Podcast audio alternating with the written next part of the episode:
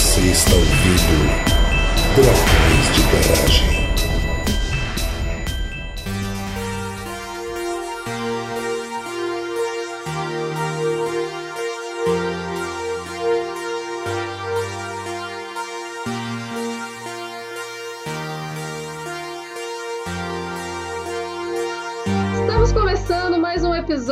Do podcast Dragões de Garagem e de Brasília, que é Tupá. E eu tenho e não tenho muitas indicações para começar o ano de vocês bem, talvez, não sei. Olá, gente, aqui é o Rogério, diretamente do Rio de Janeiro. Nesses últimos dois anos, eu tenho indicado muito que a gente fique vivo.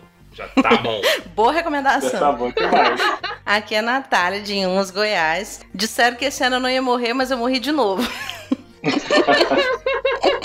Excepcionalmente de Quedas do Iguaçu, no Paraná, aqui quem fala é o Pedrão. E esse ano eu fui muito mainstream, não tava olhando as indicações aqui, não me orgulho não. Já fui mais underground. Muito bem.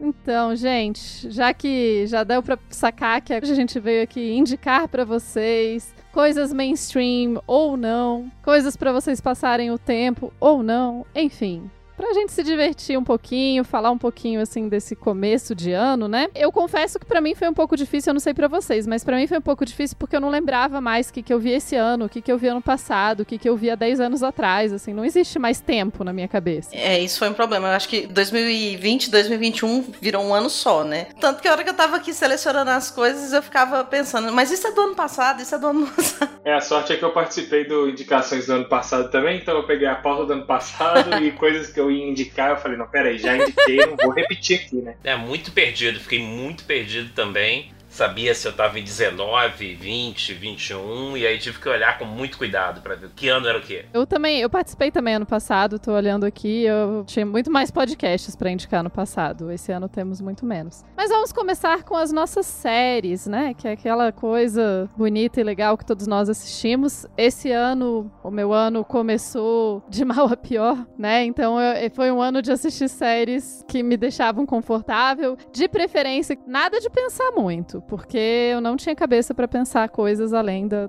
enfim, então eu revi, barra, assisti tudo no caminho certinho de Grey's Anatomy, que eu acho que é o clássico dos dramas. Mas, por incrível que pareça, me dava um certo conforto, assim. Foi quando eu tava pior que eu comecei a ver Grey's Anatomy, porque eu sabia que ia ter um drama, eu sabia que ia... tudo era muito previsível, assim. Então eu achei uma maravilha para dar uma descansada na cabeça. Mas eles lançaram agora a última temporada e é sobre Covid. Eu consegui ver meio episódio e falei, não dou conta. Não dá certo. Nossa, não sei se eu daria conta também, não. Sério, gente, é. que coisa horrenda. É muito real. Você vê, tipo, não, é, não quero a ver isso. realidade já tá complicado demais pra gente ficar Muito assistindo. real, muito próximo, né? Muito... Isso, não, é tipo, aí tem o primeiro episódio e tá faltando máscara no hospital. Tipo, caralho, velho, não quero Nossa. ver isso. Daqui a 15 anos eu assisto. Então, enquanto profissional de saúde, eu acho que é a última série que eu veria na minha vida, né? Já tem muito disso no meu dia a É dia. verdade. Então, eu acho que eu sou uma das poucas pessoas no mundo que nunca viu Grey's Anatomy e não quero Eu ver. também. Então, não, tudo bem pra quem vê, né? Mas o meu dia a dia já tá bom. É verdade. Mas é tipo um novelão, assim. E a outra vantagem é que você não precisa prestar muita atenção. Você perde 10 minutos, você continua sabendo o que tá acontecendo. Você não precisa ficar assim, tipo, prestando atenção, olhando pra série, entendeu? A hora que eu vejo uma série com muitas temporadas, eu sei que eu sou agoniada. Eu ia querer ver tudo, então, como eu não tenho tempo, eu falei, não vou começar, porque eu nunca vou conseguir terminar esse negócio. Justo, justo. Então, além de Grey's Anatomy, eu assisti também, saiu a segunda temporada, eu não terminei ainda, mas é uma série que tem que pensar um pouco mais. Altered Carbon, Carbono Alterado, que é uma série de ficção científica num futuro onde você consegue trocar de corpo. Não existe mais morte pra quem tem dinheiro suficiente pra, tipo, ser reanimado. Basicamente, você tem um discozinho que é implantado na base da cabeça aqui, que guarda você, digamos assim. E daí você pode trocar de corpo e, tipo, ser a mesma pessoa só que em outro corpo. Aí tem várias outras questões quanto a isso, assim. Eu recomendo, é interessante. Gostei da ideia. É, eu adoro esse tipo de ficção, assim, porque é sempre isso. Pô, você vai pegar toda a sua cabeça e guardar num disquetinho, sei lá o que dá. Disquetinho é coisa de velho, né? Sei lá. É tipo um disquetinho. É, então, é alguma coisa assim, aí vai pôr num outro corpo. É você mesmo? Não é você? Essas coisas são muito loucas, né? O que, que é a gente? Isso eu acho muito legal. Nessa eles têm bem menos essa parte de tipo, é você, não é você. Eles trabalham muito mais as questões de tipo desigualdade da sociedade. Então, tipo, quem são as pessoas que não morrem nunca e quem são as pessoas que morrem para sempre. Daí, tipo, as famílias guardam os disquetinhos pra, na esperança de um dia poder trazer aquela pessoa de volta. Aí é todo um rolê, assim. Claro, as pessoas mais ricas, elas têm inclusive upload de nuvem. Então, mesmo que destrua o disquetinho delas, elas não morrem de verdade. As pessoas com menos dinheiro morrem de verdade. É, deve ser bem legal. De onde que é, Tupá? Ah, é, é tudo Netflix, gente. É porque, assim, eu assisto outras séries em outros lugares, mas eu, enfim. Eu tava olhando a minha, o que, que eu assisti esse ano. olhando a lista, sabe? Do que eu assisti pra poder ver o que indicar. Tem uma outra série. Essa, pra quem não gosta de muitas temporadas, ela só tem duas temporadas porque ela foi cancelada na segunda temporada. Mas ela é legal. Chama Bonding. E em Portugal ela foi traduzida como Amizade Dolorida. que é muito engraçado. E o rolê é que é um cara que tá sem grana. E daí, uma amiga dele de infância e tal, a bicha eles conhecem desde sempre. Ela contrata ele para ser assistente dela e ela é uma dominatrix profissional. Ele vai ser assistente de Sensacional. dominatrix. É muito engraçado. É muito genial e tem todo o rolê dela não contar pro mundo que, tipo, ela tem a, a vida dominatrix e a outra vida dela. hein? É bem legal, assim. A última série, assim, mais séria, série séria, né? Que eu quero indicar pra vocês, é Shadow and Bone, não sei se vocês viram também, que é uma série fantástica, assim, fantástica no sentido de literatura fantástica, não no sentido... Assim, ela é fantástica também no sentido de ser legal, mas ela se passa num mundo onde existem pessoas que têm poderes, existem pessoas que não têm poderes, e as pessoas que têm poderes, elas, tipo, cada uma controla algum tipo de coisa, assim, tem as pessoas que controlam sangue, tem as pessoas que controlam aparência, tem as pessoas que controlam, não é bem elementos, as pessoas controlam coisas. E uma pessoa que controla a escuridão. E é tipo uma parada meio sinistra, porque no passado teve um cara que controlava a escuridão e tem vários países em guerra, e ele criou uma barreira de escuridão. E para atravessar essa barreira de escuridão, você precisa, tipo, de pessoas treinadas para lutar, porque lá tem criaturas malignas que matam todo mundo que entra na barreira de escuridão. E daí tem todo um rolê, porque, na verdade, um dos países ficou dividido ao meio, e daí tem guerra, é, é mó treta, assim. Tem essa barreira de escuridão, e existe uma lenda que eventualmente vai aparecer alguém que controla a luz e daí ela vai ser capaz de acabar com a barreira de escuridão. E a história é sobre a moça que é a pessoa que controla a luz. Que na real é uma pessoa, tipo, era para terem descoberto que ela controlava a luz quando era criança, porque tem um teste lá que eles fazem para descobrir os poderes das pessoas e não descobriram. Ela conseguiu fingir que ela não tinha. Então ela trabalhava de cartógrafa na guerra lá, porque tem toda a sociedade super militarizada. E, enfim, aí descobrem, e daí ela vai ser treinada, todos os rolês assim. Mas é bem legal a protagonista, né? Então você tem uma protagonista mulher asiática, então é um pouco sai do padrão de homens brancos. Eu recomendo muito. E, gente, eu sei que eu tô falando horrores, mas eu juro que eu tô acabando. E é bom que eu não vi nenhuma. Tudo pra mim tá sendo indicações. Pra mim tá tudo novidade aqui também. Sim, pra mim tudo inédito. Ah, legal. Ah, então eu chego agora nas minhas séries de conforto e as minhas séries felizes e legais, assim, que são as séries, velho, séries de fazer coisa. Adoro, adoro reality show de pessoas fazendo coisas. Então você tem, por exemplo, Blown Away, que é um reality show de pessoas soprando vidro. Uau! que específico, né? Ah, esse eu acho que eu vi o especial de Natal. Acho que eu vi com minha filha o, O especial de Natal é Eu vi ótimo. com ela. O especial de Natal é fofinho, mas a, a série também é boa e é isso. É tipo, pessoas que fazem coisas de vidro. É tipo, sei lá. Chão o- vidrados! Adorei! Vidrados. Ah, que bom. Então, é isso aí, Vidrados, eu recomendo demais. É, é isso, é uma série leve, sem grandes dramas, numa pegada menos aquela coisa de série dos Estados Unidos, que todo mundo se odeia e tem briga e treta o tempo todo. Essa série não. Dessa série as pessoas são legais, uma ajuda a outra e é isso aí. E ganha porque ganha, é isso. E daí, seguindo um pouco nessa mesma vibe, tem o Metal Shop Masters, que é uma série de pessoas que fazem escultura de metal. Eu tô vendo que eu gosto de séries muito específicas, né? Deve chamar metaleiros em português, vou até olhar aqui. Metaleiros. Ó, os Metaleiros, ó, excelente nome também. Mestres de ferro. É isso, é uma série, cada episódio eles têm do tipo, hoje vocês têm que construir um mobile sobre o mar, de metal e que se mexe. Aí eles vão lá e constroem. É isso. Parece legal. É bom, é bom, eu juro que é divertido. Eu gosto de ver as coisas prontas também, né? E daí, claro, de ver coisas prontas, tem os clássicos séries de comida, né? Tem uma que, inclusive, foi a Bárbara que me indicou. Ela indicou lá no grupo interno do Dragões, que é Escola de Chocolate, que é uma série de culinária um pouco diferente, assim, ao invés de terem pessoas sendo eliminadas em todos os episódios, ninguém é eliminado em episódio nenhum. E daí, no final, o professor decide quem que vai ganhar o prêmio baseado em todos os dias, assim. Então, eu gostei, né? A lógica não é tanto a lógica de ser eliminado e tal. E aí eles ficam fazendo esculturas de chocolate e é muito impressionante de ver e dá muita fome. Mas é bom.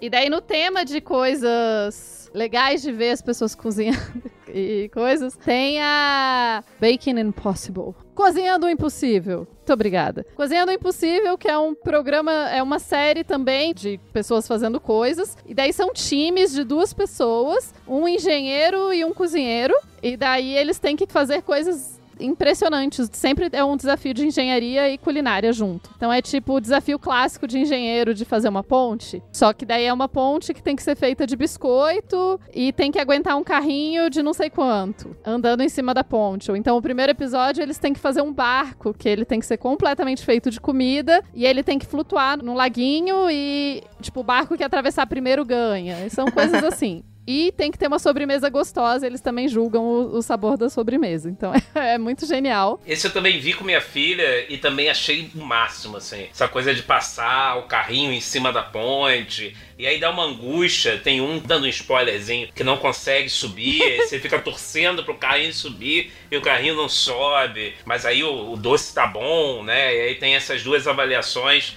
Eu gostei bastante, achei bem A legal. premissa é bem interessante.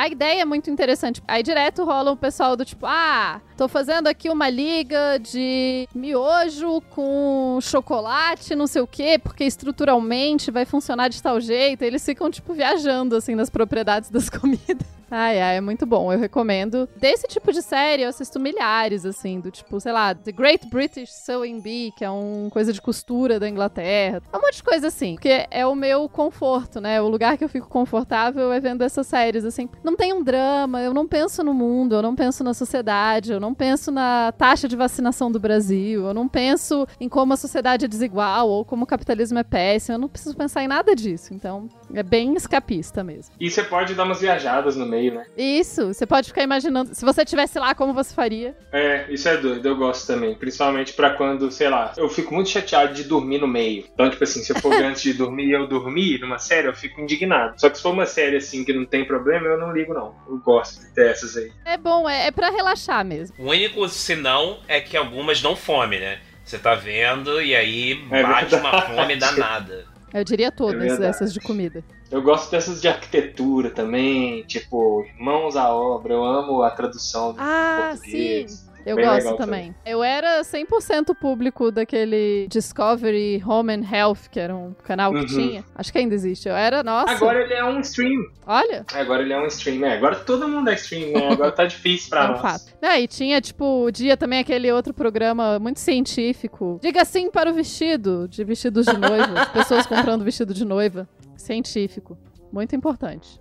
É, muito bom. Falando de reality, assim, um que eu assisti, eu não achei extremamente engraçado, mas eu acho que algumas pessoas podem achar, que chama LOL Brasil, né? Que é tipo um monte de comediante numa casa e o último que ri ganha. Não sei se vocês viram esse, é da Amazon. Não, não vi não.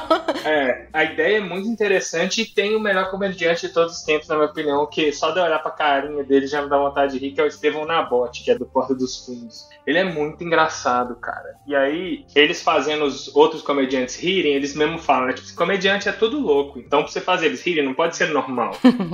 então, é um nível de psicodelia que vocês não têm noção, assim. Algumas coisas que você sente até um pouco desconfortável, assim. Tipo, que chega no humor do desconforto, sabe? Assim, você fala, não, o cara não tá se se colocando nesse nível de ridículo pra fazer os outros rirem. Porém, está. É interessante, assim. E aí você vê uma galera que fala assim, cara, como que a pessoa tá se segurando de não rir lá dentro. É impossível, mas é, é muito interessante. Quem apresenta é o Tom Cavalcante, que tipo assim, poxa, né, até me deu uma brochada assim, e é Clarice Falcão, mas é legal. Acho que vale a pena assistir para conhecer. Parece que tem esse elo aí de vários lugares. Comecei a ver o da Austrália também, e o da Austrália a galera ainda é mais psicodélica, faz umas coisas assim absurdas que olha e fala assim, que isso? Eu gosto muito desse humor, é, do inesperado, entendeu? Tipo, o cara chegar e fazer um negócio que você, a última coisa que você espera, ele vai fazer ou ela tal. Eu achei muito legal por causa disso. Eles usam muito esse humor do inesperado para tentar pegar uma gargalhada, sabe? Eu assisti também e achei muito legal isso de você ter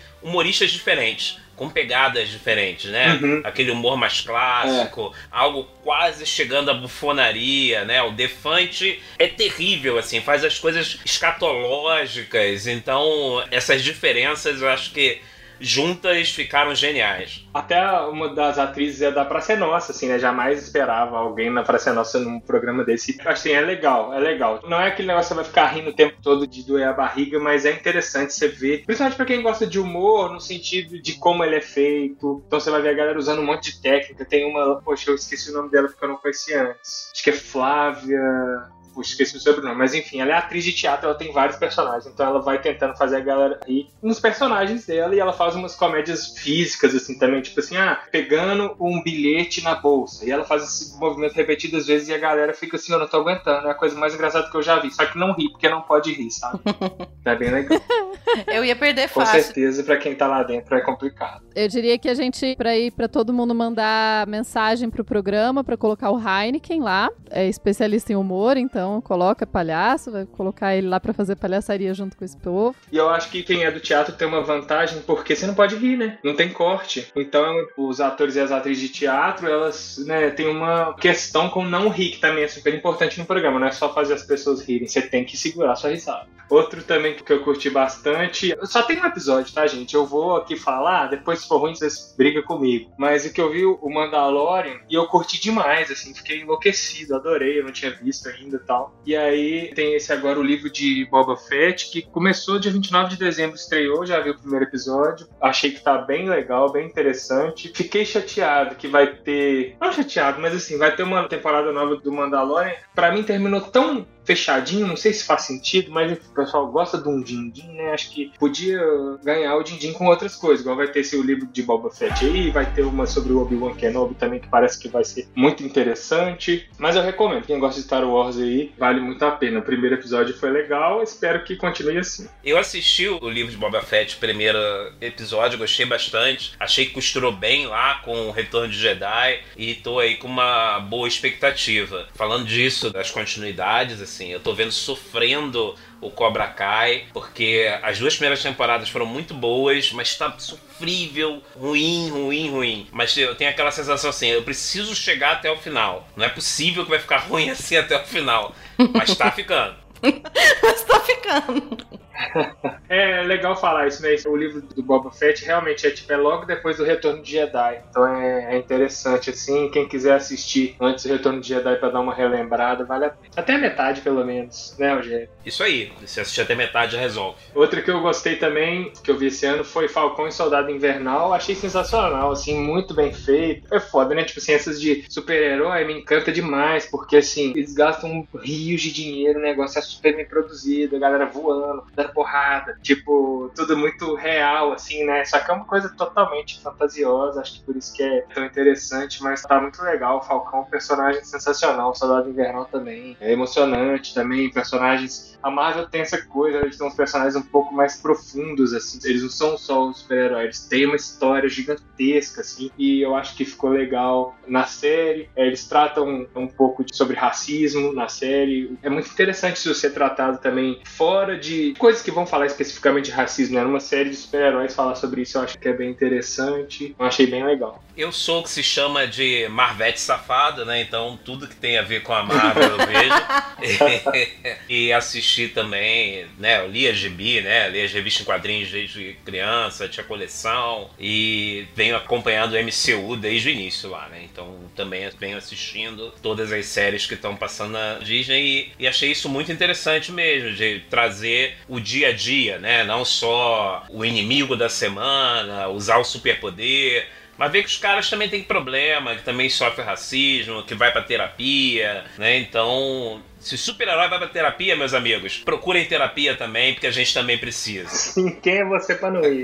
Com certeza. Mas eu acho que é leve, viu? Essa história do Falcão e do Soldado Invernal, falando dos problemas deles e tudo mais. Eu acho que enriquece mais do que te deixa muito pensativo, assim. Eu acho que é mais pra enriquecer e deixar uma história mais interessante do que qualquer outra coisa, assim. Eu acho que fica bem legal. Acho que é uma coisa que aprofunda um pouquinho mais os personagens, né? Sei lá, pros outros filmes. É, eu acho também, eu acho que enriquece um pouco a história, porque aí você consegue fazer uma trama mais interessante. É legal, assim, são personagens muito interessantes e ricos. Outro que eu curti muito é Cidade Invisível, né? Foi bastante falado essa série aí. Pois é, que é a série brasileira e tal. Minha única crítica é que ela se passa no Rio de Janeiro, podia passar na Amazônia, né? Em Manaus, Belém, algum lugar assim. Mas não sei também, né? Não sou um profundo conhecedor do folclore, mas é bem legal. Achei super massa, super bem produzida, assim, porque isso é uma coisa, né? Que a gente vendo esse tanto de série, a gente ficou um pouco mais exigente. Então, às vezes a série é boa, mas não é tão bem produzida, aí você não tem paciência de ver. Eu achei uma produção muito boa, câmera, tudo muito bom, efeito. Os atores, em geral, são bons também. A Alessandra Negrini tá maravilhosa na série, então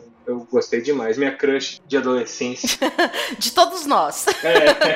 Pois é, eu comecei a ver, mas eu não terminei. Eu juro que eu dei uma desanimada, assim, no meio. E não sei se porque eu sigo muitos indígenas que falam tal, e a galera comentou muito que vários dos encantados que aparecem não são, tipo, um folclore, uma coisa longe, assim. São seres, né? Divinos não seria a palavra correta, assim, mas são seres que fazem parte do dia a dia deles. E daí muita gente achou Uhum. desrespeitoso, assim, falando, pô, podia ter, tipo, sei lá, pelo menos alguns indígenas na produção pra representar as nossas divindades numa forma um pouquinho mais interessante, assim. Não é que não podia existir a série, né? Era mais nesse sentido, assim. É, Aí eu fiquei, né? Tipo, porque, sabe, cara, não é só uma lenda estranha pra gente. É uma criatura que a gente encontra. Enfim, mas eu achei muito bem produzida também, nesse sentido. assim. Eu achei bem produzida, me trouxe uma conexão com a minha infância, de estudar a questão do folclore, né? Era uma época que a gente tinha festa do dia do folclore. Me trouxe essa lembrança, isso eu achei bastante legal. Concordo com isso que o pessoal que você falou trouxe, né? Eu acho que sempre ter uma assessoria de alguém que entenda e vivencie de verdade é importante, mas não achei que fez um desserviço, né? Apesar de eu não ter esse lugar de fala, mas acho que não fez esse desserviço. Acho que enquanto obra ficou bem legal. Agora, enquanto discussão, pode ter deixado a desejar mesmo. Eu vi pouca coisa esse ano, né? Porque além da pandemia, eu tô vivenciando algo chamado doutorado. Então, eu consigo ver coisas que eu gosto muito e que fala, isso aqui eu não posso perder e tento maratonar no final de semana ou coisas muito esporádicas, né? Então, as questões da Marvel são coisas que eu não consigo deixar de ver. Então, eu vi o Arif, que é uma animação, né, que seria o IC, aonde um personagem chamado Vigia traz possibilidades diferentes de histórias que a gente já conhece. Então, e se, em vez de ser o Capitão América, fosse a Capitão Carter, né? Se uma outra pessoa se transformasse no super soldado. E se o T'Challa, em vez de ser o Pantera Negra, ele fosse o Star-Lord, né? E por aí vai.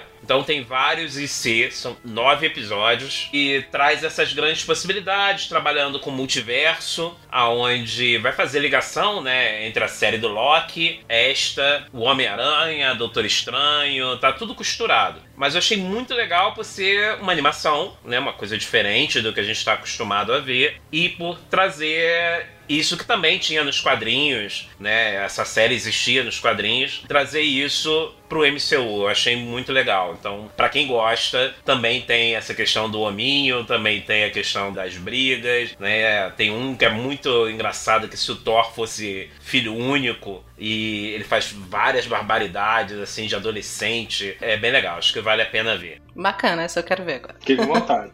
Ainda na Disney, eu vi o Get Back, né? A minissérie, por assim dizer, dos Beatles, né? Onde eles pegam o período da gravação do álbum e a preparação para o último show dos Beatles. E eles estavam pensando em fazer um documentário na época e o cara chegou e filmou tudo, tudo que estava acontecendo. Então, eu sou um fã dos Beatles, né? Então, para mim, foi super importante ver. Você vê a construção das músicas, né? O cara, pô, uma carta senta no piano, começa a cantarolar e aí você vai vendo a construção de Larry B, fazendo ali, como se eu estivesse do lado dele ali, vendo o cara construir a música, sabe? Então é cansativo, porque são episódios longos, tem episódios de três horas, tem episódio de duas horas e pouco e outro quase duas horas, mas que você consegue dividindo, porque ele grava dia por dia. Então você pode escolher, ah, hoje eu vou ver o dia 19. Aí você vê o dia 19, amanhã você vê o dia 20, e por aí vai, né? E, vai desmistificando algumas coisas, né? Pelo menos na minha impressão, né? a gente sempre fala muito da Yoko, né? Ah, Yoko acabou com os Beatles, e você vê algumas coisas na série que faz você pensar, será que foi isso mesmo? Né? Será que ela fez esse mal todo pro grupo ou não? Né? E aí cada um tira a sua conclusão. Mas eu gostei bastante por ser fã e por ter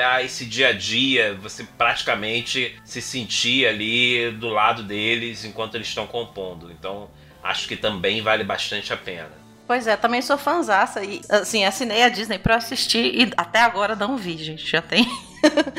tô aqui. Por que ainda não vi, né? É, eu não vi também, mas também tô muito afim. Eu ia assistir ontem, inclusive, mas no primeiro episódio tem, sei lá, duas horas e meia, também me deu uma assustada, mas é legal saber que eles dividem por dia, então não tem tanto problema assim. E a última que eu vi, e que estou recomendando aqui, se chama Solos. Tá na Amazon Prime. Tem vários atores peso, né? Tem o Morgan Freeman, a Anne Hathaway. E cada episódio lembra um pouco do Black Mirror que eles trabalham muito com a questão da tecnologia. Foi gravado durante a pandemia, se não me engano, são nove episódios. Oito episódios são monólogos, então, ele tá gravando na casa dele e a história acontece toda ali naquele espaço da casa dele, né? E ele é, né, trabalhar com a memória, ou o cara que sabe que vai morrer e contrata um robô dele mesmo para substituí-lo depois que ele morrer. São alguns dramas bem, bem interessantes, alguns têm umas pitadas de comédia, e o último é um diálogo, são dois atores lá conversando, e no final você descobre que tem uma costura entre todos os episódios, né? Enquanto você vai vendo separadamente parece que são coisas distintas. Quando você chega lá no último, você vê que é tudo interligado. Tem muitos shows de interpretação, assim, na minha visão, né? Eu gosto muito de monólogo, né? Eu acho que ali o ator se coloca bastante, né? E eu acho que deve ser um desafio muito grande você ficar contracenando com você mesmo. Gostei muito. Acho que vale a pena ver também. Também é relativamente curto, né? Nove episódios você passa rapidinho. Parece legal. É, também. Falei, ai, gente, já tem um monte de coisa para ver ao longo desse ano, né? Então, gente, enquanto eu tava ouvindo vocês falando aqui das séries, todas que vocês assistiram, eu falei, gente, eu comecei um monte de coisa que eu não terminei, né? Inclusive tem terapia essa semana. Talvez é um assunto, né, para conversar. Mas, assim como a Tupá, tive uma overdose de Netflix esse ano, né? Tudo que eu assisti, a maioria das coisas que eu assisti estava na Netflix. Assisti outras também, além dessas que eu vou falar um pouquinho sobre elas, mas acho que essas aqui são as que eu queria indicar, né? A primeira é Sex Education, que quando eu comecei a assistir lá na primeira temporada ainda, eu tava pensando, nossa, que coisa engraçada, né? Sériezinha pra adolescente. Mas depois agora, esse ano aí, teve a terceira temporada, eu achei bem bacana que trata de uma forma muito sensível, né, alguns temas, alguns conflitos, principalmente nessa terceira temporada. Achei bacana assim como eles tratam as noções de consentimento, né? Claro, não é uma série só para adolescentes, né? São assuntos que falam muito mais com adultos também, né? Sei lá, acho que tentando entender esses conflitos aí dos adolescentes, mas questão de gêneros não binários, né? Todas essas coisas são tratadas ali na série de uma forma que para mim, assim, eu achei muito sensível essa questão da importância do nome, né, do uso do nome, da questão da insatisfação com o próprio corpo, tudo isso é trabalhado ali. Vários outros pontos também, só coloquei alguns assim que para mim falaram mais alto, né? Achei bem bacana. Para mim, Sex Education é a série de adolescente que eu queria que existisse quando eu era adolescente. Quando eu era adolescente, exatamente. É fantástico. Eu cheguei a comentar eu, isso eu, também. Né, eu quase que quero, sei lá, adolescentes vejam isso, porque é muito incrível, é muito fantástico, trata dos temas de uma forma muito legal, assim. Ela é pesada e ao mesmo tempo não é. Ela é engraçada, é divertida, você sente uhum. vergonha alheia direto. Nossa, você sente vergonha alheia nessa série. Mas é, é, bom, é bom. Não é vergonha alheia paralisante, tá, gente? Enfim, é. recomendo também. Bom. Foi um achado, porque eu comecei a assistir meio com uma vontade, sabe, lá na primeira temporada. Mas depois eu gostei bastante vou continuar assistindo enquanto tiver. E a outra, assim, que foi uma das que eu não consegui terminar, tanto por falta de tempo mesmo, depois de continuar assistindo, mas porque tinha uns episódios que eram bem pesados, assim, eu ficava meio mal, que foi a quarta temporada do Conto da Aya, né? Já há alguns anos eu venho acompanhando essa série e essa quarta temporada, assim, para mim ela pareceu um pouco mais violenta, né? Assim, eu acho que eu tava um pouco mais sensível para assistir também. Eu li depois algumas pessoas criticando os finais, mas nem fiquei lendo com muita atenção, porque, né, eu quero terminar de assistir ainda, mas é uma história que eu gosto muito. Confesso que eu não tenho muita coragem. Eu li o livro. Pois é, eu ganhei o livro, aí eu comecei a assistir depois de ter lido, sabe? E o livro é a primeira temporada, né? Mas a segunda e a terceira eu gostei bastante, porque a, a Margaret Atwood participou, né, da escrita aí das outras temporadas, eu achei bem bacana. Só que essa quarta temporada eu tava. eu não sei se é porque eu tava mais sensível mesmo, mas foi meio punk. Eu não assisti, mas eu vi alguns pedaços assim, minha mãe e meu pai assistindo e a menina que eu morava também, a Ana, assistindo. Eu tenho estado bem sensível, assim, então eu- é uma coisa que eu não animo de ver, mas todo mundo falou que a história é muito boa, assim, muito legal. E aí, assim, como eu também precisava de série de conforto, essa semana eu tava assistindo The Office de novo, porque é minha sériezinha de conforto, gente, tá?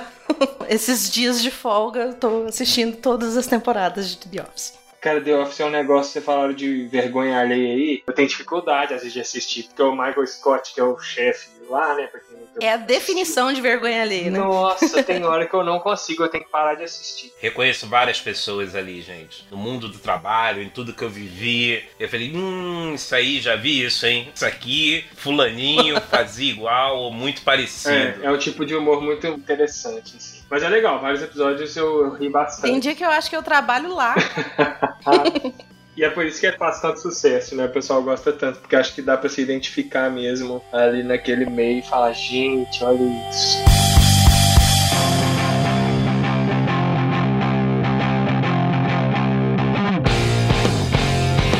Já que estamos falando de séries e coisas pra passar o tempo e coisas de escritório, música é uma parada que todo mundo costuma ouvir no escritório, né? Eu não sei se eu tenho novas Uhum. músicas pra indicar esse ano. Não ouvi muito nada, eu ouvi muita música. Eu ouvi Rufus Wainwright, que é um cara que eu curto muito, mas eu acho até que eu já indiquei ele, não sei. Mas eu não tenho grandes indicações pra fazer. E vocês? Novo assim, nada. Eu vou falar um pouco mais de música na hora que a gente falar de podcasts, porque tem um podcast muito legal que eu descobri esse ano. Mas descobri um cara que até já faleceu, assim, eu fiquei tristão que ele já tinha falecido, que é o Porca Véia, é um músico gaúcho, não sei se vocês conhecem, eu gosto muito de música regional, assim, né? E folclórica e tal. E o Porca Véia é um músico gaúcho aí bem tradicional. Engraçado essas coisas do Rio Grande do Sul, né? Às vezes o cara é famosão lá, né? Você vai ver vídeo no YouTube, um show gigante para não sei quantas mil pessoas, tá? Eu nunca tinha ouvido falar, curti bastante conhecer ele. E eu amo o nome Porca Véia, né? Que nome maravilhoso pra um artista.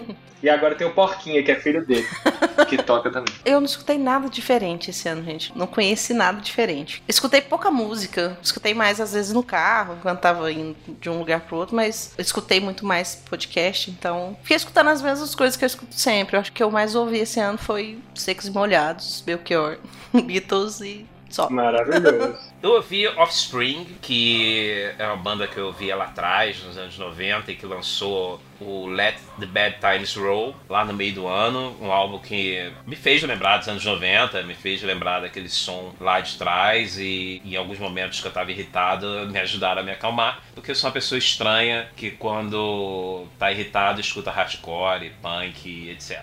E acalma. Faz sentido, acho que é isso mesmo, né? A gente desconta. Eu escuto muito thrash metal, gosto demais death metal e tal, e geralmente quando eu tô muito agitado eu escuto e dá uma acalmada, parece que você Sim. extravasa. Exatamente. E agora, no finalzinho do ano, eu descobri uma que, obviamente, a pronúncia vai estar errada, me perdoem, que eu acho que é Bachi da Pietra, que é uma banda italiana com um álbum chamado Reset. Achei muito legal, assim, não conhecia. Eu tenho procurado ouvir coisas de outros países, sair desse eixo, né, inglês, português, e conheci essa há pouco tempo e gostei muito. Acho que quem gosta de rock, acho que vale a pena dar uma ouvida também. Se alguém conhecer bandas de outros países e quiser também me indicar, por favor, indiquem que eu tô querendo ouvir.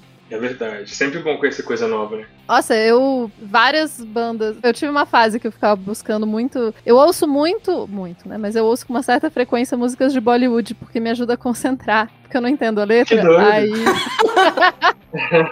Porque músicas que eu entendo a letra não costuma funcionar muito pra trabalhar, sabe? Pra concentrar. Uhum. E daí eu também. ouço Bollywood pra concentrar. E também de alguns outros lugares, depende do meu humor. Teve uma época que eu tava muito no death metal, eu só ouvia death metal pra trabalhar. Mas cada tem Pois é, fases. mas quando tem solo, qualquer coisa que tem melodia que eu consiga repetir, não serve pra mim. Então, mesmo se for contra língua, às vezes até música instrumental, pra mim é complicado. Uma coisa que eu uso muito pra trabalhar, de que vocês estiverem com mais dificuldade de concentrar, eu ponho o fone e coloco no YouTube Coding Music ou Programming Music, alguma coisa assim, e vê umas músicas eletrônicas que não tem como você repetir com a boca, e aí eu entro. Aí eu consigo entrar no que eu tô fazendo, entendeu? Pra mim, na verdade, eu descobri há um tempo atrás que músicas de videogame, em geral, são pensadas pra concentração, né? Porque Uhum. eles querem que você fique no videogame. Aí, direto, eu ouço trilha sonora de videogame pra trabalhar. É uma boa também, mas se for essas do Nintendo, do Super Nintendo e tal, eu vou pra minha infância direto, não vou conseguir trabalhar. Possivelmente eu vou largar o trabalho e pegar o videogame, então é melhor não.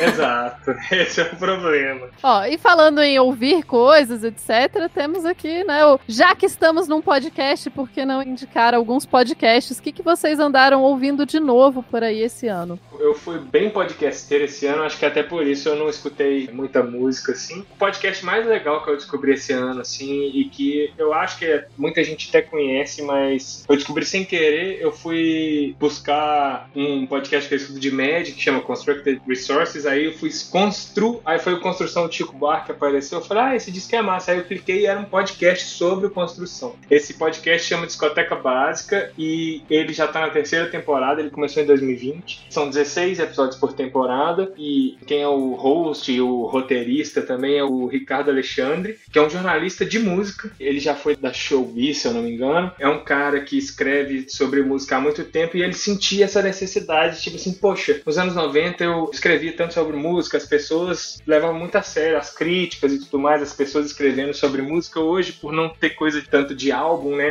essas coisas não aparecem mais. E uma coisa que eu fiquei impressionada é que, assim, como que, né, às vezes um jornalista, assim, uma pessoa que entende de roteiro, de locução tal. Então, assim, o podcast é muito bem feito, muito bem feito. O roteiro é sensacional, é áudio documentário mesmo, assim, você fica encantado, você entra na parada, ele vai contando as coisas. E aí cada episódio é sobre um álbum icônico. E ele sempre chama alguém famoso, mas que não pode ter a ver com um álbum, pra comentar. Então, por exemplo, ele fala do disco da Amy Winehouse de 2006, chama a Pitch pra comentar, é a Pitch que fala. Tem um álbum da Rita Lee de 1980, que acho que chama Rita Lee mesmo, que é o álbum que ela estourou de vez, assim mesmo tal. Quem fala é o Guilherme Arantes, que é um cara que não participa da época, mas que tava ali, então ele conhece os arranjadores por trás e tudo mais. E é sensacional, discoteca básica, assim, recomendo vocês escutarem com toda a atenção possível, coloca o fone de ouvido e escuta o Ricardo Alexandre falar dos discos que ele acha que são básicos pra gente conhecer e conhecer a história, assim. E recomendo os discos também que tem nos programas. Coisa brasileira e coisa gringa também aparece. Curti demais a ideia, inclusive eu sinto um pouco falta, eu sou uma pessoa que foi criada ouvindo rádio, né? Então eu sinto Uhum. um pouco falta de programas de rádio comentando as coisas. Eu gostava, eu tinha, nossa, quando o Arthur da Távola morreu, eu fiquei órfã do programa de rádio que eu ouvia todo dia de manhã cedo. E esses tempos, pra provar que eu sou uma pessoa idosa, eu descobri que eu era idosa quando eu comentei isso com as pessoas, eu comprei um rádio relógio, porque eu tava assim, maravilhoso. eu gosto de acordar com música, mas eu não quero acordar todo dia com a mesma música. Eu comprei vários aplicativos de celular pra colocar música, mas você que tem que colocar a playlist lá. E eu não quero colocar uma playlist, eu quero ser surpreendida com uma música de manhã, que seja uma música apropriada pra manhã, porque a rádio ela não vai tocar uma música que não é apropriada pra manhã de manhã. Então, É, é tudo que eu precisava. Aí agora eu tenho um rádio relógio na minha vida, ainda tô ajustando. Porque eu descobri que sete e meia da manhã, todas as rádios estão passando notícia. Eu não quero acordar com notícias. Então, tô ainda me adaptando. E eu, quando vi essa notícia, fiquei impressionada que ainda vendem rádio relógio, ainda bem.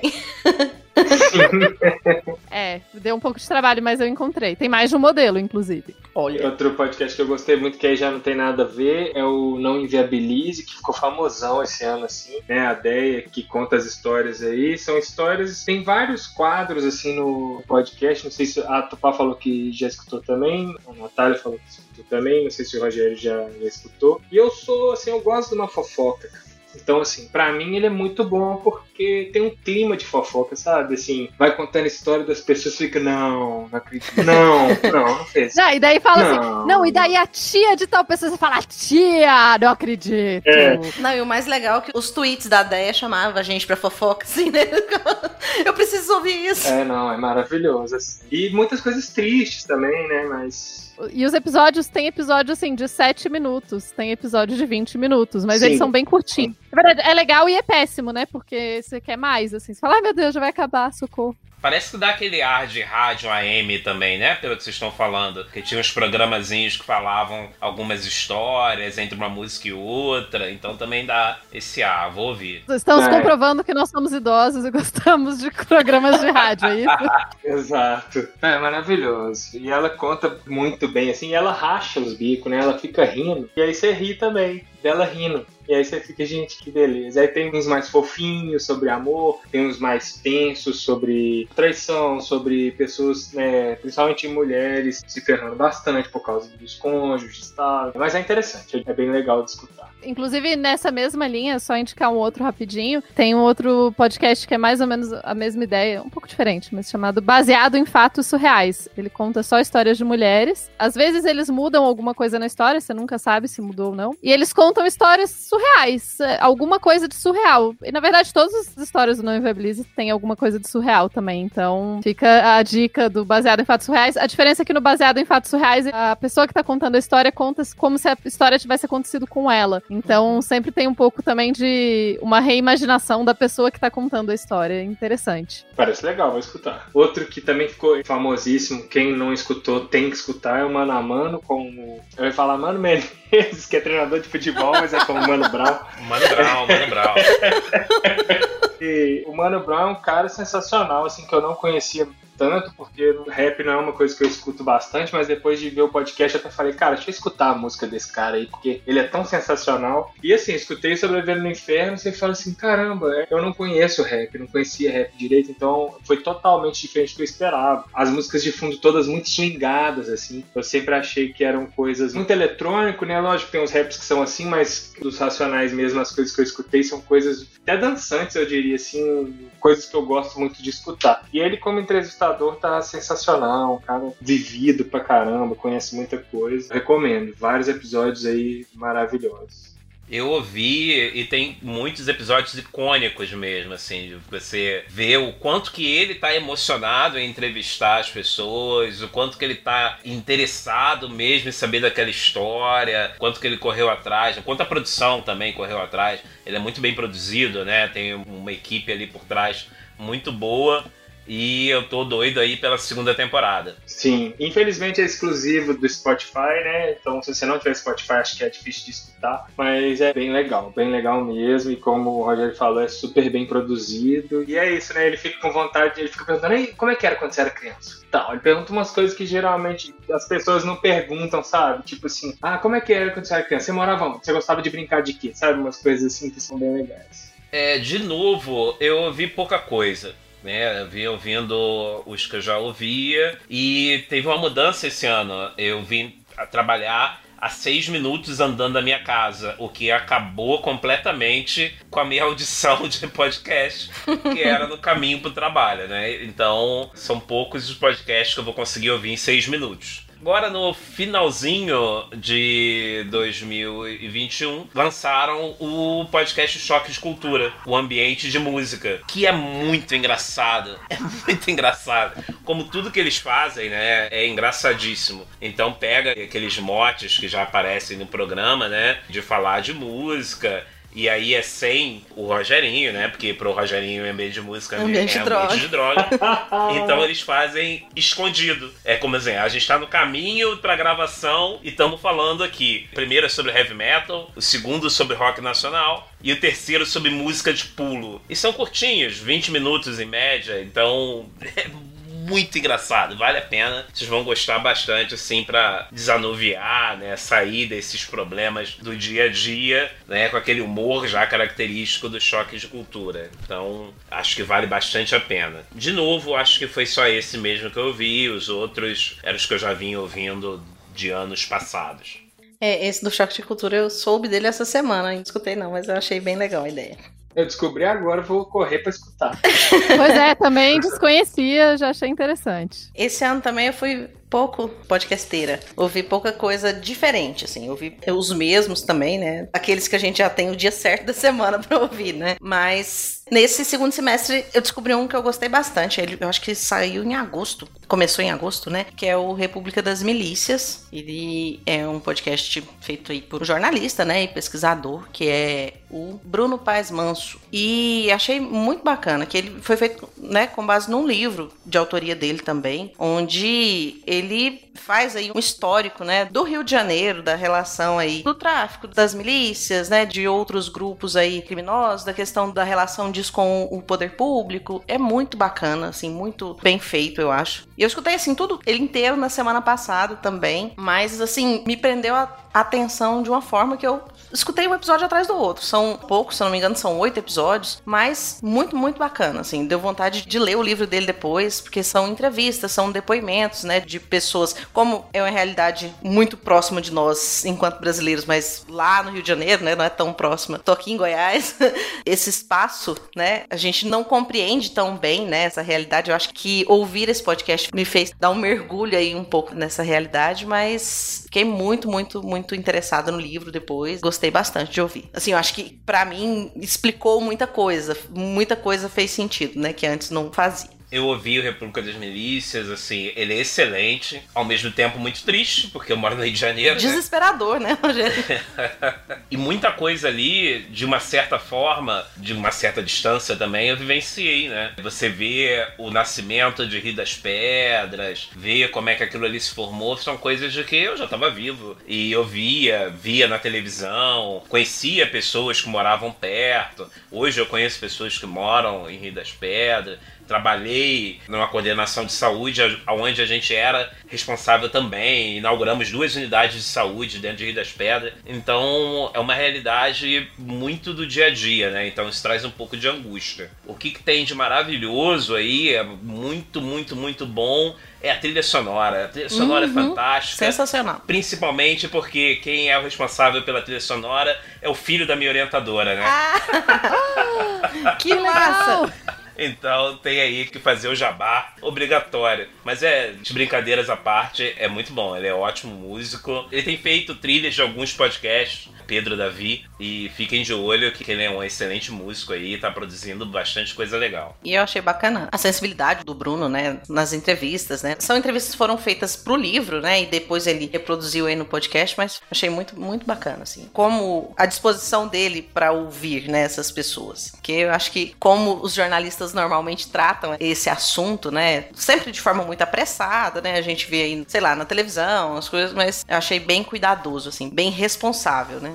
Ah, bem legal, parece interessante mesmo. E tá muito, né, atualmente com a política do jeito que tá, a gente nunca sabe o quão perto que isso tá da gente, mesmo não estando no Rio de Janeiro ou em, sei lá, em lugar, né, complicado. E o outro, né, nós, já que estávamos falando de Jabá, né, Rogério, vamos fazer aqui, falar do nosso filho caçula aqui do Dragões, né, que é o Tortinha de Climão, que a gente viu a empolgação da Marina, né, com esse podcast, como, pelo menos, quando a gente lê, né, as mensagens dela, como eu vejo que ela tá feliz fazendo isso, né, e a gente não poderia deixar de recomendar. E, assim, eu aprendi muita coisa, né, porque ouvindo a gente vai relembrando de coisas que a gente estudou, de coisas que eu já tinha ouvido, mas só de aprender ali a, a diferença de clima e tempo e isso me munir pra quando vier alguém fazer aquele comentáriozinho bobo de aquecimento global se tá fazendo frio, eu já saber responder por que, que as coisas são diferentes, eu gostei bastante. Sim, e eu achei muito sensível da Marina abordar de maneira assim, ó, mesmo que vários conceitos que teoricamente as pessoas sabem, já começar partindo do pressuposto assim, olha, vamos relembrar, vamos relembrar, talvez vocês não estejam tão certos assim ou certas, então achei que foi super legal de uma maneira leve, então mesmo se você já souber, não vai ter problema. Isso mesmo, né? Eu gostei pra caramba. A Marina é uma professora excelente, né? Eu tô adorando a forma que ela leva, que ela fala, é super leve, né? Eu que sou aí das biológicas e um pouquinho aí das humanas, tô aprendendo coisa pra caramba. E o carinho que ela cuida, né, do podcast, que como a gente vê a empolgação dela. O nome eu achei excepcional. né? Parece que ela pegou a nuvenzinha lá em cima, fez a massa para construir essa tortinha aí e desmistificar todo esse climão que a gente vai passando. E a ideia por de ser um negócio incômodo mesmo, né? A tortinha de climão. É aquilo que vai esclarecer pra. É abordar um tema pesado de maneira leve. Né? Achei genial o nome. E falando em tema pesado de maneira leve, eu vou indicar o Medo e Delírio em Brasília, que eu fui muito resistente a começar a ouvir, porque eu falei, ah, eu não vou dar conta, já tenho que conviver com notícia todo dia, não dou conta de ouvir, e de repente tem semana que é a única coisa que eu ouço. Eu também. E xadrez verbal. Porque eu não sei explicar, assim. Eu- inclusive, eu não vejo mais notícias. Eu só me informo pelo medo e delírio. Se não passa no medo e delírio, eu não sei o que tá acontecendo. Eu tava falando isso com o Conde esses dias. Eu só... Notícias sobre o Brasil é só e delírio em Brasília. E assim, é isso, gente. É horrível, mas é maravilhoso. É horrível porque o Brasil tá passando por um momento horrível. Mas é uma forma de desanuviar um pouco e rir um pouco, né? Isso, eu comecei a escutar esse ano. E eu ficava assim, meio atordoada, né? Porque como tem muita edição, tem muita coisa, eu quase não conseguia acompanhar. Mas aí depois, a hora que a gente entende ali todas aquelas inserções, entende o que é cada coisinha, fica bem bacana. De lei, toda semana. Eu tenho um amigão que apareceu outro dia com a camisa Então Bundão é o Jair. Aí eu falei, olha, de onde que é essa camisa aí? Ele falou, não, é da loja do Medo em Brasília. Então, quem quiser camisas interessantes humilhando o governo federal, já sabe onde comprar. Sim, a minha ódio e nojo à ditadura já tá chegando. Boa. Bom demais. E ainda no tema de climas pesados e coisas terríveis, falando em YouTube agora um pouquinho e coisas online, esse ano, né, eu tive muitos lutos e eu tive que lidar com a morte muitas vezes e de formas variadas. Uma das coisas que me ajudou muito foi um canal de YouTube chamado Ask a Mortician, é em inglês, né? Pergunte a. Eu não sei como é Mortician em português. A pessoa que cuida dos mortos. É isso aí. Então, é- ela é uma mulher que trabalha com funerais e trabalha com a indústria de funerais nos Estados Unidos. E ela tem um canal de YouTube que ela fala sobre morte. E não só ela fala sobre casos interessantes e histórias, etc., mas ela fala muito sobre a nossa própria mortalidade. E ela tem um movimento, que é um movimento de morte positiva, que a ideia é que a gente possa voltar a se conectar um pouco mais com a morte, porque a morte faz parte, né? Se tem uma parada que faz parte é a morte. E a nossa sociedade, ela se afastou muito da morte, né? Especialmente a partir do século XX, a gente se afasta muito da morte, as pessoas já não morrem mais em casa, você não tem velórios em casa, então a morte ficou uma coisa muito sanitizada, muito afastada, e isso não tem sido a melhor forma de lidar com ela. Enfim, o canal é muito interessante e eu recomendo, sim. Toda essa questão de é assustador lidar com a nossa própria mortalidade, mas faz parte. Acho que todo mundo foi desse o ano que passou foi um ano que todos nós nos vimos muito, né, confrontados com a mortalidade. E é um canal leve, engraçado, e ele vai te contar, por exemplo, tem episódios fantásticos, tipo, o que acontece quando você crema uma pessoa? E ela descreve, tipo, ah, com 10 minutos acontece isso, aí depois acontece aquilo. É muito legal mesmo, assim, é tipo, ah, e daí os ossos, e como que os ossos saem. Ela trabalhava num crematório, ela tem alguns livros escritos, assim, ela responde perguntas do tipo, meu gato vai comer meus olhos se eu morrer em casa. Gente, que pessoa interessante. Sério, é fantástico. Eu recomendo demais que vocês acompanhem. Talvez tenha legendas em português, assim. É muito, muito legal. Assim. Esses dias ela fez um último vídeo que eu não assisti, mas ela foi num lugar que é uma compostagem de gente, que é uma forma diferente de enterrar. Tem o aquamação, que é tipo, ao invés de você cremar as pessoas, você dissolve elas em água. E é tipo um outro rolê e que é mais ecológico. Enfim, é muito, muito interessante. Deve ser legal. E só porque eu pesquisei aqui, é agente funerário ou agente funerária. Ah, tá. Então ela é uma agente funerária. Não, me parece muito interessante, né? Uma coisa que eu fiz ano passado, que eu não devia ter feito, é voltar a jogar Magic. Porque agora tem um, um aplicativo aí, se você já jogou Magic the Gathering na sua vida, não baixe. É, que chama Magic the Gathering Arena. Que assim, um vício maluco, coisa melhor do mundo. Tipo assim, antigamente quando eu era adolescente eu jogava, né? Até um jovem adulto ficava assim, ah, Magic é ruim porque não dá pra você jogar toda hora. Porém, agora dá. Então, assim, é um negócio muito louco. Aí eu consumi vários conteúdos de Magic, assim. Então, se vocês quiserem, manda um inbox lá pro arroba... Arroba dragões underline bot. Isso, arroba dragões. Aí quem quiser saber sobre conteúdos de Magic, me fala que eu tenho todas as mídias possíveis. Inclusive a Netflix está preparando uma série aí. Eu até falei com a galera, ah, não vou recomendar que é muito lixado, mas esse eu eu vou falar porque esse cara é sensacional. O André, eu esqueci o sobrenome dele, é um canal que chama Um Motivo, é um canal relativamente grande, tem quase 100 mil inscritos já, então se você gosta de médico, vai lá se inscrever, ajuda ele a chegar a 100 mil. É um cara tão legal, sabe? Um cara tão bacana, só fala coisa boa, tem umas opiniões muito que vão com as minhas tal. Ele sempre, final de ano, arrecada uma grana e doa pra alguma instituição ou faz alguma coisa super legal no Natal dele lá do médico, então dá uma força para ele aí. O André do Um Motivo é um cara sensacional. Muito boa praça, assim. Você vê que o cara é boa gente e o conteúdo dele maravilhoso. Pra quem gosta de médica, com certeza é o melhor conteúdo de médica que tem na internet em português, assim, sem sombra de dúvida. Não sei se vocês já jogaram, a Tupá já me falou que já jogou quando era mais jovem, né, Tupá? Já, tenho meu deck aqui, eu tenho um deck. ele não é dos melhores, mas ele é do meu coração. Ele tem goblins. Basta um pra jogar, ué. Eu gostava muito de jogar. Eu já joguei há muitos anos e vou me manter afastado disso aí. Obrigado pela dica de Isso. não baixar. Isso, não baixa. Eu mudei de computador aqui e ainda não baixei, não. E nós temos recomendações e desrecomendações também. Isso. Isso, isso. Se você é jovem, né, tá aí no ensino médio, acho que dá tempo. Acho que depois disso aí já não dá mais. Outro que eu gostei demais, né, nessa pandemia aí, que tem dois anos que a gente não sai de casa direito para um lazer, alguma coisa assim, eu passei a cozinhar bastante. E como eu não tinha muito essa vivência de cozinhar além do arroz e feijão, eu assisti muito conteúdo. No ano passado a gente recomendou um monte de coisa de culinária. Quem quiser assistir, escutar o episódio do ano passado, se eu não me engano, é 203. Mas eu até olhei, eu não tinha recomendado esse. É o canal da Paola Carosella, que é uma mulher maravilhosa, assim. Nossa senhora que pessoa bacana. E o canal dela é muito legal e ela, assim, né? Mulher estudiosa das estudiosas da cozinha. Então, assim, ela vai explica muito porquê. Então, ah, por que que, sei lá, na hora que você vai fazer o estrogonofe, ela ensina um estrogonofe sem molho de tomate, sem ketchup, que é o estrogonofe um pouco mais clássico. É, então, ela explica que o avermelhado é da páprica aí, do fundinho da panela lá, que você tem que deixar a sua carne grudar um pouquinho no fundo. E aí, depois, na hora de você colocar o creme de leite, ele vai pegar isso aí e transformar tudo em sabor. Então, ela vai contando um monte de coisa, ela é sensacional, a equipe dela é muito foda, então assim, recomendo demais esse canal aí. Nossa cozinha, chama.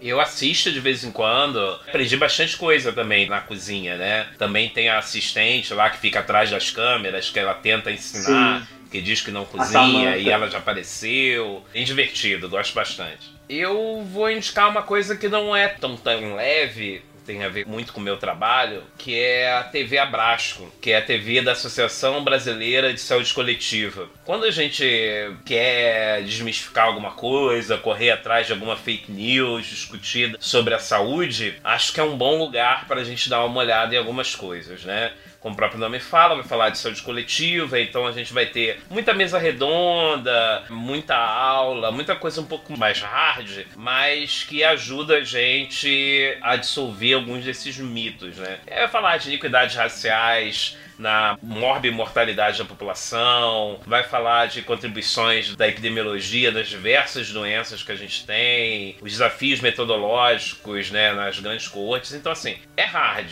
Para quem gosta de saúde, vale a pena dar uma olhada. E tem alguns um pouco mais light, né, que vão falar de educação popular em saúde, que vão falar com uma linguagem um pouco mais popular. Tem um grupo de trabalho de educação popular em saúde, que também acho que vale a pena. E esses especificamente vão ajudar muito nessa discussão, né, com quem tá à nossa volta. Eles têm muita coisa sobre Covid, né, quando tem alguma novidade de vacina, eles falam também. Então eu acho que é um canal legal para quem gosta dessa área, tá acompanhando. Acho que vale a pena.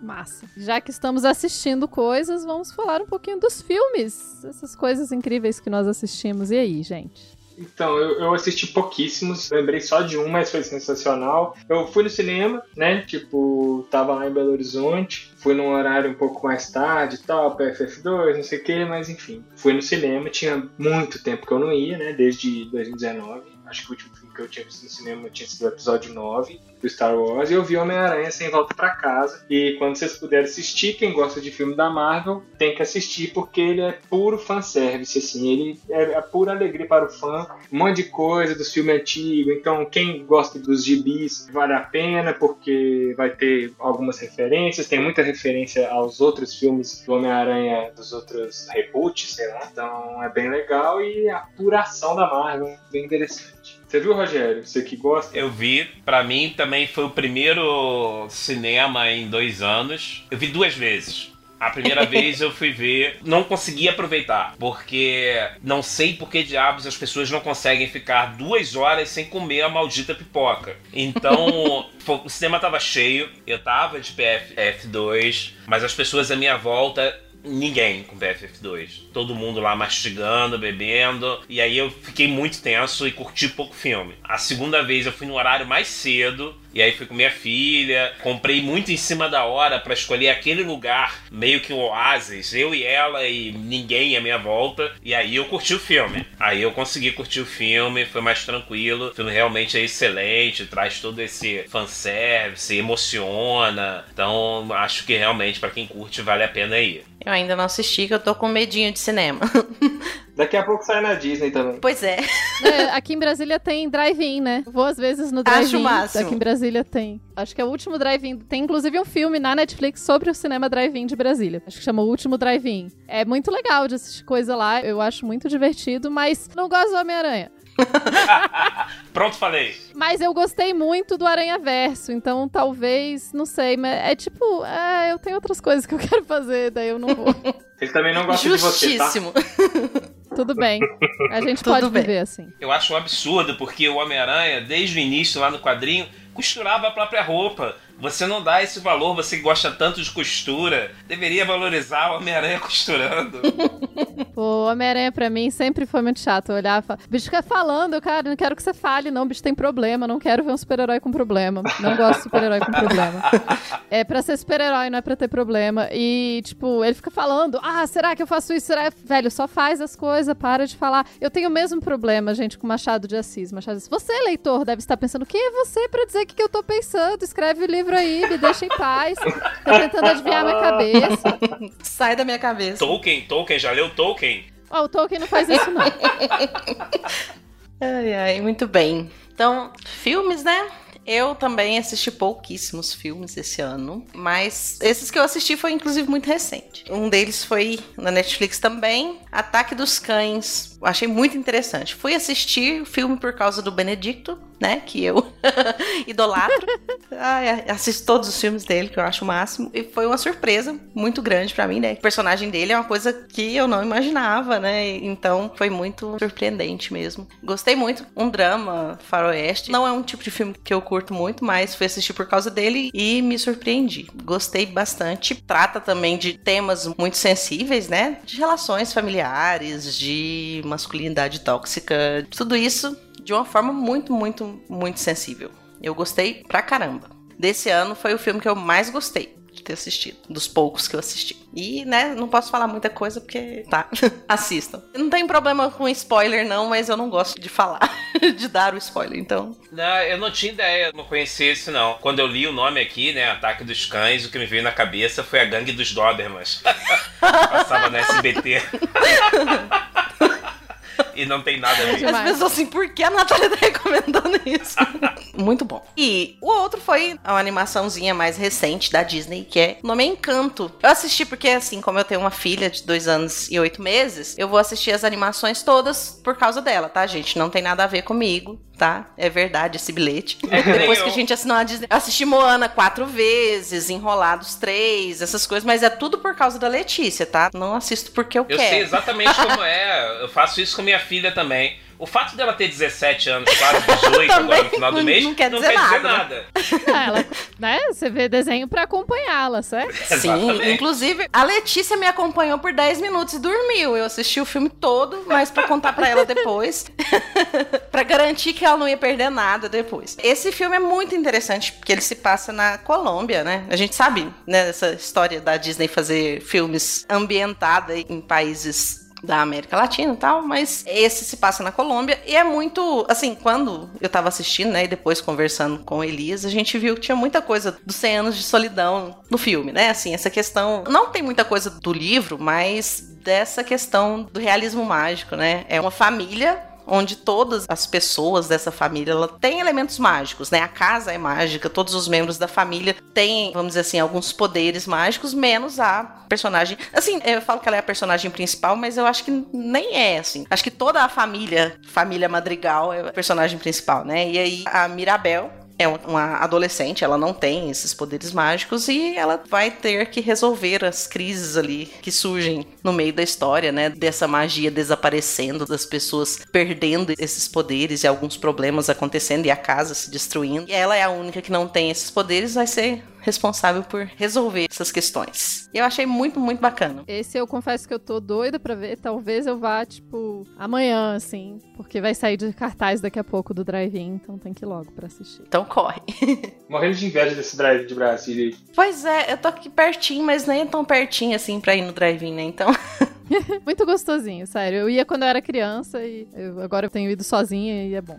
É uma experiência que eu tenho vontade de ter ainda. Vale a pena mesmo. Bom, eu esse ano eu vi muitos, muitos, muitos filmes, especialmente no meu período mais forte de luto do meu pai. Eu tava, né, a psicóloga me indicou pra ver aquele Coco e, enfim, outros filmes. Mas o que eu vou indicar pra vocês é um filme que saiu também na locadora vermelha, chama Escavação, ou The Dig, que é sobre uma descoberta arqueológica, né? Uma das coisas que o Museu Britânico não roubou. Ou mentira, eles roubaram de outro museu da Inglaterra.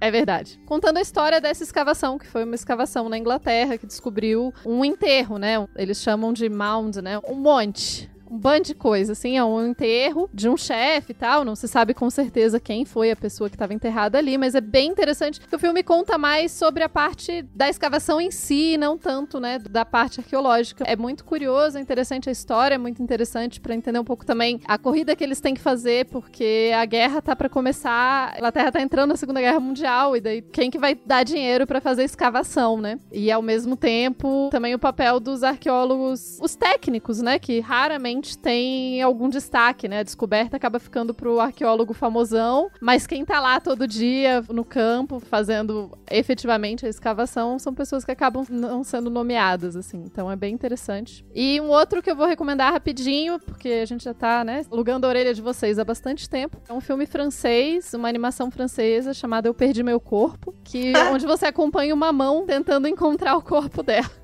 Que legal! E o filme é muito interessante, chama Je pour de mon corps. Não sei falar francês, gente. O filme tem vários meio que flashbacks, então você vai reconstruindo a história, enquanto a mão também vai andando por Paris tentando encontrar o corpo dela. É interessante, não é um filme longo, ele tem uma hora e pouco, ele foi indicado para vários prêmios. A trilha sonora é ótima, enfim, assistam.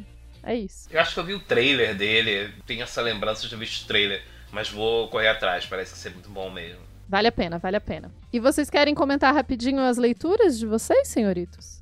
Então, em homenagem ao Edward L. Wilson, né, que é um dos biólogos mais sensacionais de todos os tempos aí, muito presente tanto na ecologia mais teórica quanto na taxonomia de formiga, ele escreveu várias espécies de formiga, ele faleceu aí, acho que na última semana de dezembro, é um livro super legal que ele escreveu. Ele, ele, escreveu vários livros, assim, não necessariamente divulgação, mas também não sobre formigas ou ecologia, é, que é Cartas a um Jovem Cientista, que são cartas, são 20 cartas que ele escreve para os jovens cientistas, meio que com conselhos e tal. E é super massa, eu li quando eu era um pouco mais jovem, mas não tão jovem assim. Recomendo para quem gosta de ciência, para quem é um jovem cientista, para quem é um não tão jovem cientista, assim. Ele fala várias coisas que, principalmente quando está começando, fazem muito sentido assim. Uma coisa que eu não concordo no livro é que ele fala que os cientistas têm que aproveitar as férias para fazer trabalho de campo. Tá errado isso aí. Eu também acho. Eu vou aproveitar só para fazer outra coisa, entendeu? Mas, cara, é sensacional. Você vê como é que ele era, a trajetória dele, assim, de vida. É uma coisa que ele fala também que eu achei super interessante é tipo, se quer ser reconhecido numa área, comece por algo que poucas pessoas fazem. Então, tipo, na época dele, poucas pessoas estudavam formiga. E ele fala que quando ele estava no meio do doutorado, ele já era uma sumidade em formiga. Então, é um cara muito interessante, assim, né? Tem uma vida muito interessante. Esse livro é bem legal. Não sei se vocês já leram. Não li e quero muito ler. Na semana que ele faleceu, eu vi muita gente falando sobre esse livro, fiquei bem curiosa. Então, os dois livros que eu trouxe aqui pra indicar também são livros que eu não terminei, gente. Então, estou aqui assumindo minha culpa, mas que vou terminar, porque ainda tem alguns diazinhos de férias. São livros também que eu os li por causa de podcasts, por incrível que pareça. O livro do Ivan Mizanzuki, o caso Evandro, né, que muita gente, né, aí que tá nos ouvindo acompanhou a série, né, do podcast, depois a série também do Globo Play. E o livro também, né, até onde eu li, é sensacional. É um caso, assim, um assunto que acho que prendeu muita gente, né? Muita gente se envolveu aí com a forma, né, que o Ivan contou ela pra gente, né? Então foi meio que pra fechar isso, né? Tinha ali ouvido os podcasts, tinha assistido a série, falei, não, eu preciso ler o livro. Então não terminei ainda, mas pretendo. E o outro foi o Duna. A gente tinha assistido o filme, né? Eu e o Elias, e a gente conversando sobre o filme, só que aí eu escutei um episódio do Vira Casacas e eu achei sensacional. Eu falei, eu preciso ler depois do episódio, não depois do filme. Então, foram esses dois. Eu li bem pouco esse ano também. Gente, eu fiz tudo pouco, né? Assisti poucos filmes, poucas séries, li pouco, mas. Você sobreviveu, você trabalha numa escola, você fez um monte de coisa. Gente, eu tô de pensar, assim, também de muitas perdas desse ano e de ter trabalhado tanto, três turnos, eu falei, ainda consegui fazer até muita coisa. Nada de achar que fez pouco, não. Huh. É, e foi isso, assim. Eu acho que esses dois foram os que eu fiquei mais empolgada. Eu acho que eu indiquei por isso, porque eu me empolguei tanto quando eu tava lendo, quando eu comecei a ler. Eu falei, foi meio pela emoção do que eu tava sentindo na época que eu comecei a ler. Gente, eu vou indicar um livro aqui então que eu sequer comecei. O livro de um grande amigo meu, que é o Ciro Nogueira de Oliveira. Ele fez segundo grau comigo. O Ciro é historiador. Ele fez mestrado em escrita criativa. Eu nunca tinha ouvido falar desse mestrado. Assim, ele fez lá na PUC do Rio Grande do Sul. E a dissertação de mestrado nesse curso é um romance. Que doideira! É, e aí acho que tem que estar com 70% pelo menos do livro terminado, se eu não me engano. E o Ciro defendeu esse romance de estreia dele. Foi lançado dia 11 de dezembro, se eu não me engano, chama Casa Púrpura. Ó, quem quiser comprar no site, eu vou deixar o link na descrição. Tá um preço super honesto, assim. Não lembro exatamente quanto, mas acho que é 40 reais. Mas o livro é super bem acabado, bonitão, assim. E eu acho, não sei se eu poderia falar isso ou não, mas ele não falou que é segredo nem nada. Acho que em março sai para Kindle também, então fica mais fácil para as pessoas que são de longe, às vezes não podem pagar um frete tão caro para comprarem. E é um romance que fala sobre uma mulher em três etapas distintas da vida dela. Uma nos anos 80, a outra nos anos 90 e a outra acho que no final dos anos 70, se eu não me engano. Mas é muito legal. Fala sobre isso, sobre como a gente muda na vida, né? O que, que seu eu do passado ia achar de você agora? O que, que você acha de você no passado? Estou super empolgado para ler, especialmente porque acho que é o romancista mais próximo que eu tenho, assim, que estreou um livro e tudo mais. Então, achei super legal. E é isso, à medida que eu for lendo, eu compartilho com vocês. Que bacana. Ó, oh, eu sei que a gente já tem que encerrar aqui. Eu agradeço todo mundo por ter ouvido a gente aqui e espero que vocês compartilhem com a gente também o que, que vocês ouviram, o que, que vocês leram, o que, que vocês acham que vale a pena aí pra gente. Ou que não vale, é só divertido mesmo, também é bom. Boa. Manda no bot, né, Tupac? É fácil. Manda no bot, a gente presta atenção, a gente ouve. Você pode mandar áudio, pode mandar escrito, pode mandar desenho, pode mandar o que você quiser. E eu vou fazer só mais uma indicação rápida. É um livro que ainda não saiu. Ele está em pré-venda. Se chama Na Dobra Azul de um Golfo Pensativo. E era o livro de poesia que meu pai estava trabalhando. E meu pai faleceu esse ano, né? E ele não teve tempo de publicar. E o livro vai sair agora. O livro está em pré-venda. Eu vou deixar para vocês os e-mails das pessoas, porque não tá em nenhuma plataforma nem nada. Vai sair pela Galileu Edições, então eu vou deixar os e-mails da Galileu Edições e do Jardel Dias, que é a pessoa que tem mais informações sobre o livro. É um livro pequenininho, 40 páginas, com ilustrações da minha queridíssima Boa Drasta, que estava trabalhando junto com o papai nisso. E é isso, é um livro de poesias, muitas reflexões e poesias da pandemia, assim. Então, deixo aí. Olha, super atual. Pois é, super atual. Ele estava trabalhando nisso nos últimos tempos, né? Desde que começou a pandemia. A gente tava conversando, a gente conversava bastante. E ele fala: Ah, não, eu... começou falando que estava pensando em fazer um livro de poesia novo e tal. Meu pai era poeta, era jornalista. Então fica aí a dica para quem gostar de poesia. Que bom que vai sair. Né? Eu tô bem feliz também. Eu tô bem feliz. Então é isso. Beijos, pessoas. Até mais. Beijo, beijo, Valeu, gente. galera.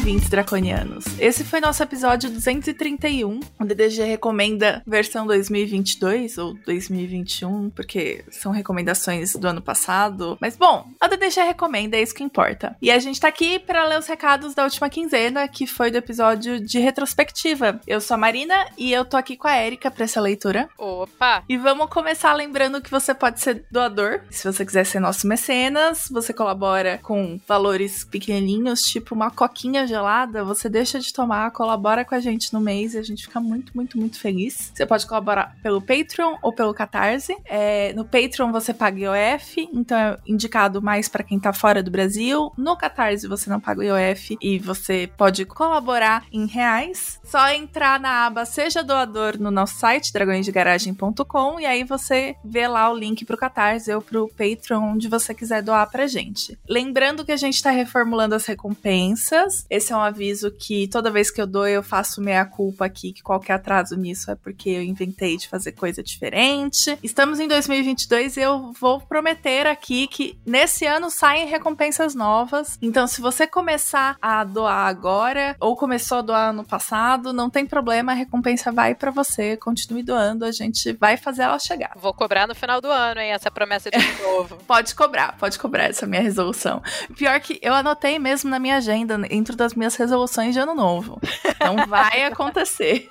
ah, é, tem as camisetas do Dragões de Garagem que vocês podem comprar na Doppel Store. É, no, no post vai ter um link. Se vocês entrarem pelo link do post, a gente ganha os centavinhos se você comprar camisetas do Dragões ou qualquer outra camiseta. Deem uma olhada lá no site que tem camisetas muito legais e a qualidade é muito boa, recomendo. Inclusive, você tem algumas, né? Eu tenho. E, e fiquem ligados assim, porque às vezes acontecem deles fazerem saias e vestidos e são maravilhosos. Eu, por mim, só usava do Apple Store. Aliás, o vestido tem bolso, né? É, e as saias também, é maravilhoso. Inclusive, eu tô usando uma agora. E agora a gente vai pros recados. O primeiro é sobre as cientirinhas. Cientirinhas que saem geralmente às segundas e quintas, toda semana com uma nova, aliás, duas vezes por semana, como eu acabei de dizer, do nosso queridíssimo Marco Merlin. Dá uma checada no nosso site. E o nosso Notícias da Garagem com a incrível Tabata Bowling tá num hiato. Vocês já devem ter percebido, né? Lá no YouTube. Mas, ainda assim, vocês podem enviar essa pesquisa pra gente no contato arroba dragõesdegaragem.com. A gente quer saber o que, que o Brasil produz de ciência de qualidade e se você tiver publicado algo recentemente ou defendido seu mestrado, doutorado, conta pra gente. Manda um resuminho explicativo e quem sabe não viram notícias no YouTube. E é claro que todos os episódios antigos do Notícias seguem lá no YouTube. Então se você não viu tudo, é só dar uma chegadinha. E lembrando que estamos ainda em pandemia, a pandemia não acabou, ela segue acontecendo, então é importante vocês darem mais valor para a ciência do que costumam, porque estamos aí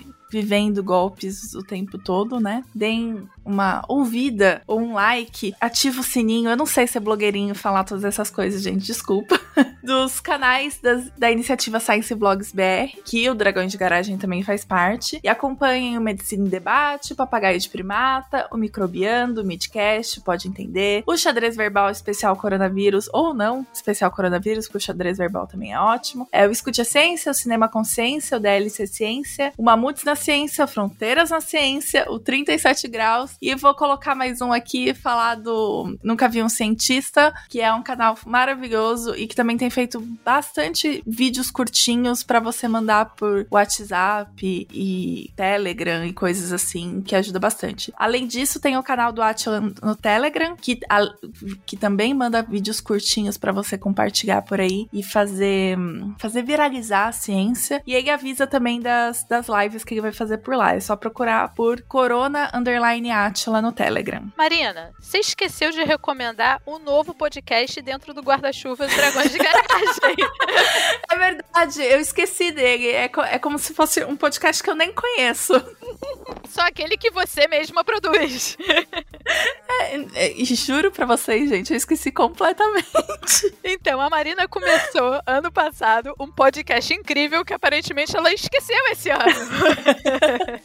é um podcast só sobre mudanças climáticas, dando diferentes perspectivas, e são só 15 minutinhos. Marina, dá aí uma palhinha de um deles pra gente. Ah, eu vou fazer propaganda do próximo, então, que ainda não saiu. Mas no episódio piloto, eu falei sobre diferença entre tempo e clima. E nesse próximo episódio, eu vou voltar um pouquinho nisso pra falar um pouquinho das diferenças entre eventos extremos climáticos e eventos extremos meteorológicos, que são duas coisas diferentes também e que a gente tende a usar como sinônimo. E tudo bem, pode continuar usando como sinônimo, mas é bom entender a diferença. Sim, ainda mais quando a gente tá vendo todo dia na mídia, né? A gente vendo cada vez mais Exato. frequentemente esses termos. Então tô esperando aí o novo. Espero que você não esqueça dele.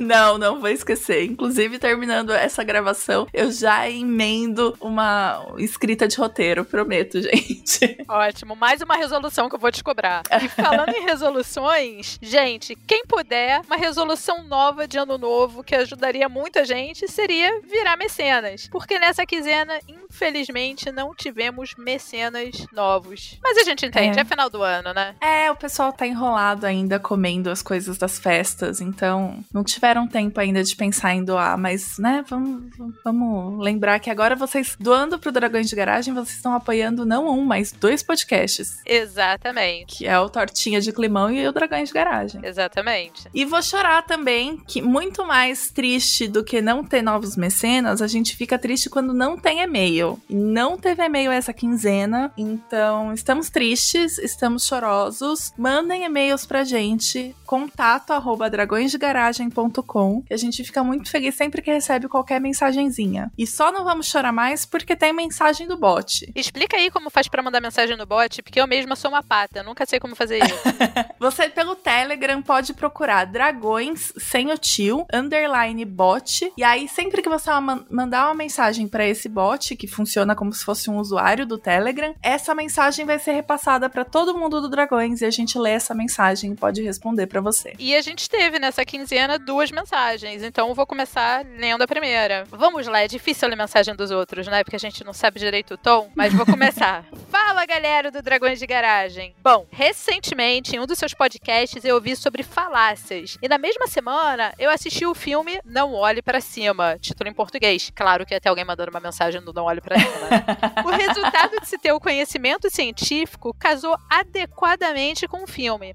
Em um certo trecho do filme, lembrei o que significa meteoroide graças a vocês. Eu falei a palavra certa, gente? Falou. Parabéns pelos serviços prestados a essas pessoas como eu e muito obrigada. Gente, brigadíssima por essa mensagem do Leidson. É sempre bom ler essas mensagens. Ai, sim, a gente fica muito feliz de saber que ajudou a aprender alguma coisinha. E, bom, assisti também o Não Olhe Pra Cima e, nossa, eu tenho muitas coisas pra falar, mas eu não falei quase nada sobre. Mas é, é bem bacana que ele relacionou com o episódio de falácias. Sim, eu achei que eu, eu gostei muito dessa aplicação, né, do episódio, uma coisa completamente diferente, em outra mídia, né? Isso foi Pois super é, legal. bem bacana. E eu vou ler mais um recadinho que veio pelo bot do Pedro Peron. Não sei onde é que tá a tônica, vai ficar assim mesmo. Bom dia, Dragomigos. Parabéns e muito obrigado pelo ano de 2021. Foi maravilhosa a companhia de vocês durante esse ano tão maluco que tivemos. Foi maluco mesmo.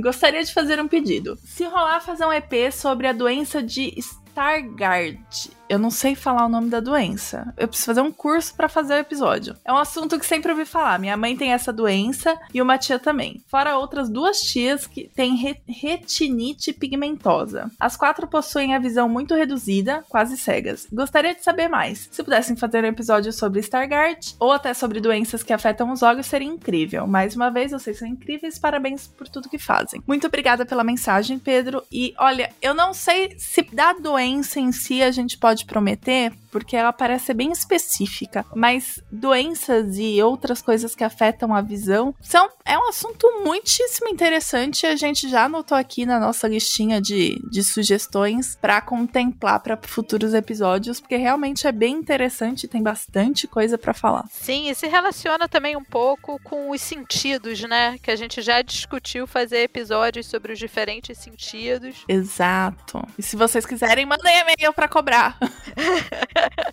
Ou mensagens do bot. Ou mensagem no bot, verdade. É, a gente só não chorou muito hoje porque teve duas mensagenzinhas no bot, mesmo sem e-mail. Então, se vocês mandarem só mensagem pelo bot, tudo bem, a gente perdoa. Mas falem com a gente. Essa quinzena é só. Curtam nossas redes sociais. No Facebook, facebook.com.br Dragões de Garagem. Ele tá bem esquecido, a gente não vai negar isso, porque o Facebook é um lugar que tá cada vez menos habitado pelos dragões. O Instagram, Dragões de Garagem. No Twitter é Dragões Garagem, sem o D no meio, porque não cabe. Você pode me seguir no Twitter, um arroba maideia, e a Erika no... Arroba Erika underline Beringer, com U entre o G e o E. Acho tão chique esse sobrenome. Só tem cara de chique, aí você olha pra mim e você fala, porra, decepção. Bom, e é isso. Mandem e-mails, mandem mensagem nos bo- no bot. Muito obrigada. Valeu, gente. Até daqui a 15 dias. Beijão.